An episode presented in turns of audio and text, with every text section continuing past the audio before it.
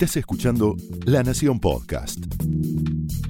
A continuación, Bernardo Estamateas repasa los grandes temas de sus libros en una serie de charlas con Hernán Lirio.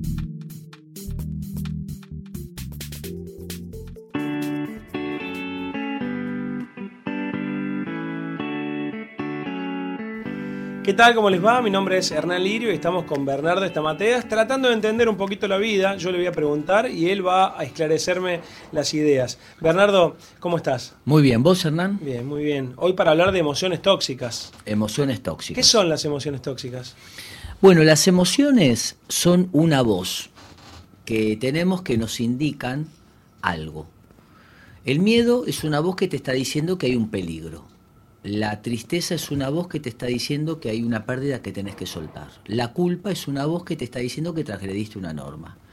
La bronca es una voz que te está diciendo que hay una piedra en el camino. Entonces, eh, las emociones nos permiten conocernos cuando las podemos escuchar.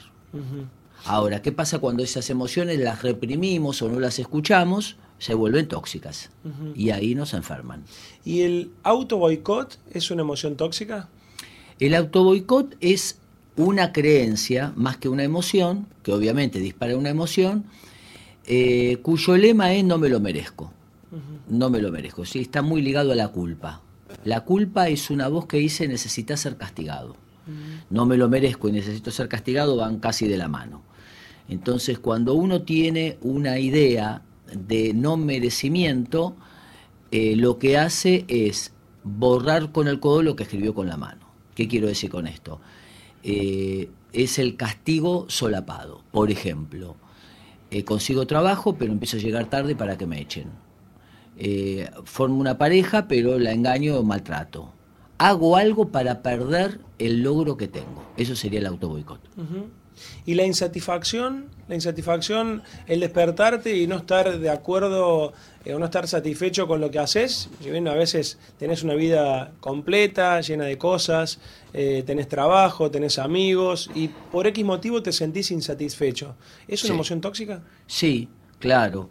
Eh, habría dos, dos, dos motivos para pensar la insatisfacción. Uno es el que huye para adelante, que está muy ligado para la ansiedad. Entonces son personas que hacen cien mil cosas, pero no les llena ninguna. ¿Por qué? Porque están huyendo hacia adelante. No para la pelota para pensar, a ver qué quiero hacer con mi vida, qué quiero lograr. Como no se han detenido para pensar y reflexionar, lo que hacen es hacer diez mil cosas. Ahora, ¿qué pasa? En la velocidad de las diez mil cosas dicen, pero no, no me llena nada. Pero el problema está en no detenerse. Eso sería eh, un motivo de insatisfacción crónica. Y el otro motivo es por la culpa. Yo tengo, no sé, formé una pareja, tengo laburo, hago lo que me gusta, pero no me llena. Bueno, ¿qué pasa que no puedo conectar con el placer? Sería un síntoma de melancolía, la insatisfacción crónica, o de una depresión.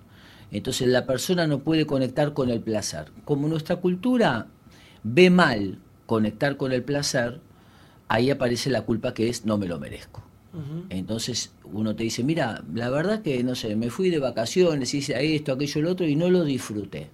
Bueno, porque en el fondo es no, no te lo mereces.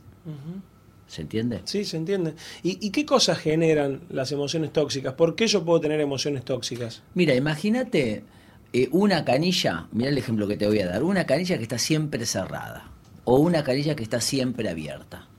Llevémoslo, esta imagen, a las emociones. Cuando yo reprimo las emociones, no las expreso, no me conecto, se llama alexitimia.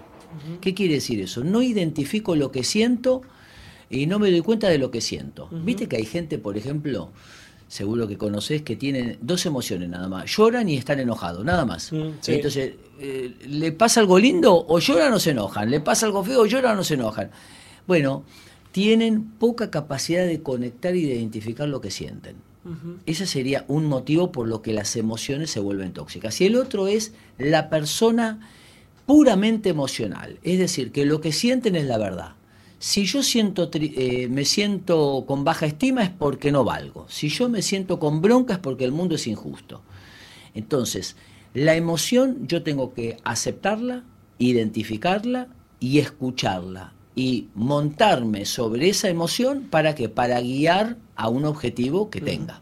Vos sabés que el miedo, me dijiste que es una emoción tóxica. Y hace poquito me subo un taxi, el taxista tenía 24 años. Y me dice, che, vos que hablas siempre con Bernardo Estamatea, seguramente escucha estos podcasts. Eh, preguntale a Bernardo. Era mi primo. Era tu primo. ¿Cómo puedo cambiar esta situación de mi vida? Dice, a mí me trataron muy mal en un trabajo durante 10 años. empecé muy jovencito. Y mi jefe me maltrataba. Pasaron los años y los maltratos seguían. Cambié de trabajo y le tengo terror a todos mis jefes. Veo en el celular que me llama mi jefe y por más que no me vaya a decir nada malo, a mí ya me da miedo esa llamada. ¿Qué hmm. puedo hacer? Bueno, lo que te dijo el taxista es algo que nos pasa a todos nosotros revisamos hacia atrás. ¿Qué quiero decir con esto? Vos fuiste, te presentaste a dar un examen. ¿Qué va a hacer tu cerebro? Revisar los últimos exámenes, cómo te fueron.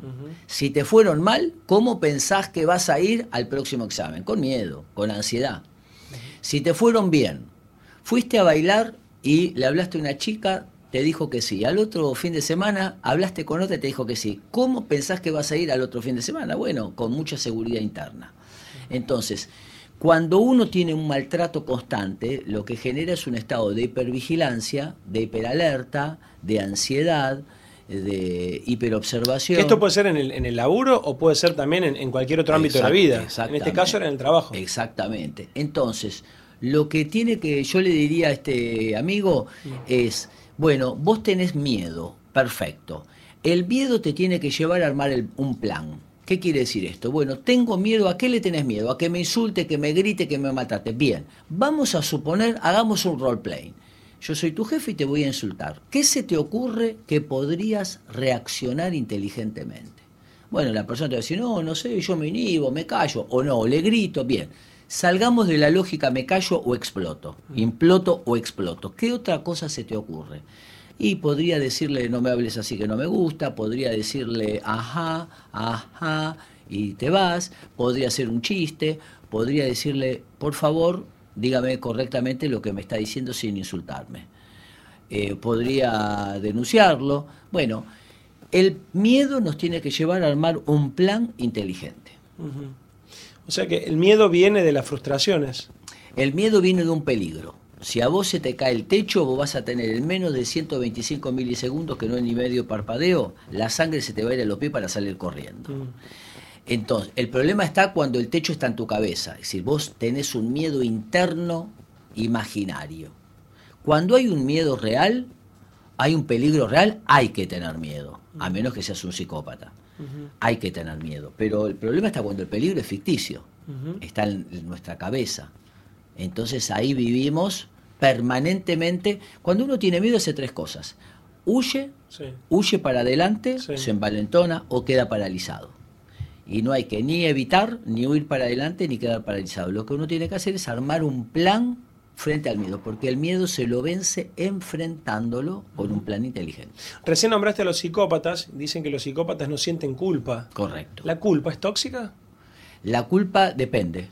Si vos eh, si vos le gritás a tus hijos y te sentís mal, es una culpa, funciona bien. Mm. La culpa es como una alarma. Si te van a robar el auto, tiene que sonar. Ahora, si caen dos gotas y suena, eh, no funciona bien. Entonces, si vos eh, gritaste, maltrataste, delinquiste, tenés que sentirte culpable. O sea que la culpa te está diciendo hay algo que tenés que reparar. Ahora, si vos te compraste, no sé, te doy un ejemplo, te compraste un par de zapatos y dices, uy, con me compré esto, la verdad que no sé, que se habría estado bien. Bueno, eso es una culpa neurótica. Entonces, cuando hay una transgresión de una ley moral real, está bueno sentirse culpable. Cuando no, no. A ver, Bernardo, enumerame algunas. ¿Cuáles son para vos las, las peores emociones tóxicas? Bueno, eh, ansiedad, la ansiedad que te lleva a pisar el acelerador, que te lleva a vivir preocupado en pensamientos hipotéticos y si pierdo el trabajo y si me va mal y si... todas las emociones que yo reprimo son tóxicas, cualquiera. Yo estoy con, te pasó algo lindo, vos no lo dijiste, no decís, no decís nada. Bueno, sí, me fue bien. Bueno, ya está, otra cosa, dar vuelta a la página. Eso es una emoción tóxica. No porque la alegría es una emoción tóxica, es decir, porque la actitud de reprimirla te enferma. Ahora, La persona que está ah, eh, eh, feliz todo el día. Eso es tóxico, es un maníaco. ¿Por qué? Porque me echaron del trabajo, no importa, hay que estar feliz. Me, No, eché- no. me- enfermé, no importa. Una de algo persona se- sin sentimiento. Es una persona negadora de los otros de sentimientos. Entonces, ¿qué sería tener emociones saludables? Experimentar todas las emociones, escucharlas y guiar hacia un objetivo. Perfecto. Te iba a preguntar justamente eso. ¿Cómo hacemos para no tener emociones tóxicas? Ya me respondiste. ¿Cómo, cómo, hace- Ya cómo sabía hacemos lo que me teniendo, ya te conozco, ¿viste? teniendo emociones saludables? Que Exacto. son, repetimos, ah, para, para cerrar. Sí, la emoción que estamos sintiendo. Si estoy. La alegría es una voz que me dice que me pasó algo lindo y debo compartirlo. La tristeza, que hay una pérdida que tengo que soltar. La bronca, una piedra que hay en el camino y tengo que remover. La culpa, una norma que transgredí. La tristeza, una pérdida que hay que soltar. Y así podríamos seguir. Aceptar lo que sentimos, escucharlo y no dejarnos guiar por los sentimientos. Los sentimientos son como el celular y la razón es como la mano que administra el celular. Hay que guiar lo que sentimos hacia un objetivo saludable. Muchas gracias, Bernardo. ¿eh? Un abrazo. Y en los próximos podcasts vamos a estar hablando de más gente tóxica, de fracasos exitosos, de auto boicot, de pasiones tóxicas, de cómo hacemos para querernos un poco más también y muchas cosas. Eh, ustedes pueden conseguir estos libros en la colección de la Nación de Bernardo Estamateas. Gracias. ¿eh?